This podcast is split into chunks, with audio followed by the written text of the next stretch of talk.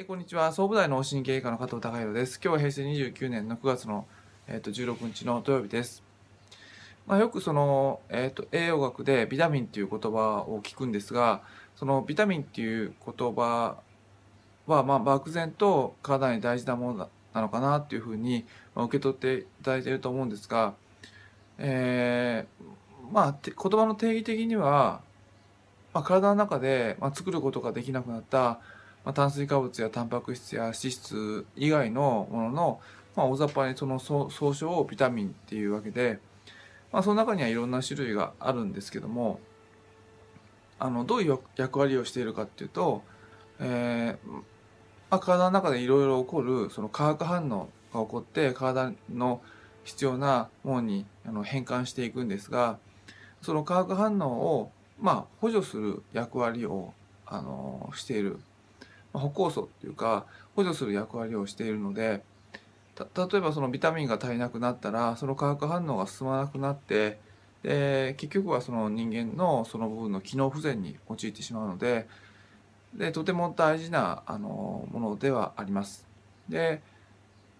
まあ基本的にはその食事から取るしかないんですがあの、まあ、最終手段としては、まあ、足りなければ、まあ、サプリとかあの、まあ、そういうもので取るっていうこともまああのどうしようもなかったらあるんですけども通常はやっぱり食事から取ることを基本として考えた方がいいのかな自然なあの考え方かなとは思います。で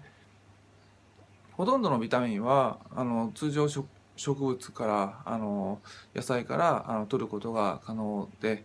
えーまあ、ビタミン A っていうのは動物から取ることがしかできない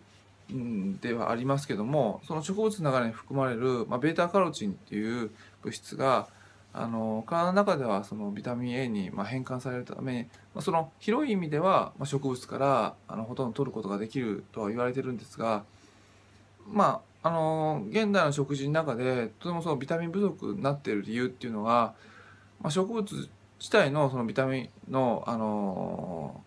容量がちょっと減ってるっていう部分とその食食べてる植物の部分ですけどもあの一番美味しいところ、まあ、その実の部分っていうのはあの意外にこのビタミンの含有量が少なくて、